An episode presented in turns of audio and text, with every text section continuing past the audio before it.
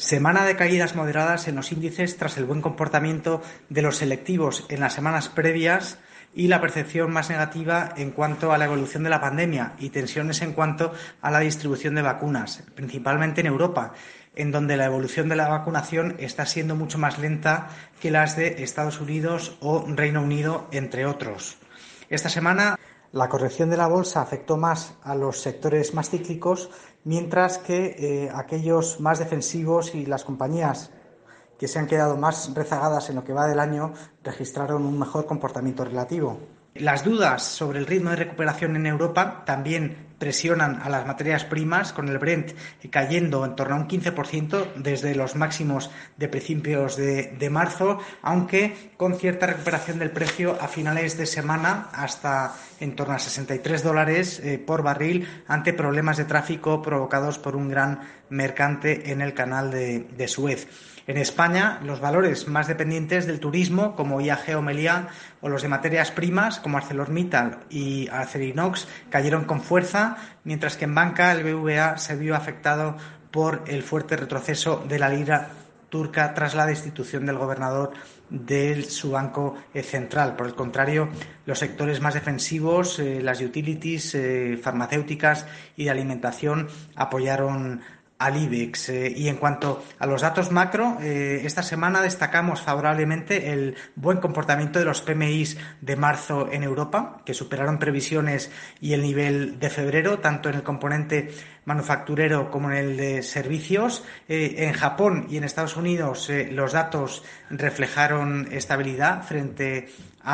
febrero y en Estados Unidos el dato final del PIB del cuarto trimestre se revisó dos décimas, dos puntos porcentuales hasta el 4,3%, eh, mientras que las encuestas de confianza en Alemania, eh, la IFO y también la de los consumidores, eh, mejoraron significativamente.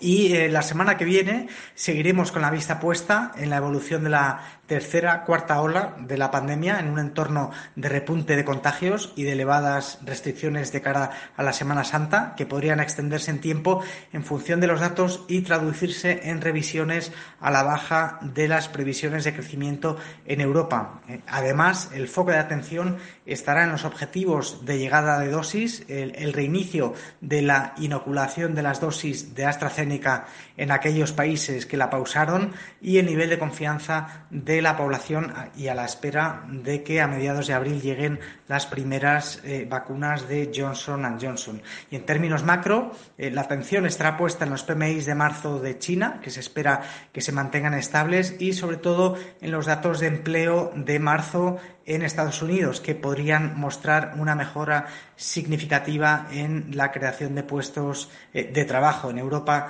también tendríamos datos de IPCs que deberían mantenerse en torno al 1% y en Estados Unidos también tendríamos datos de confianza de los consumidores y el del ISM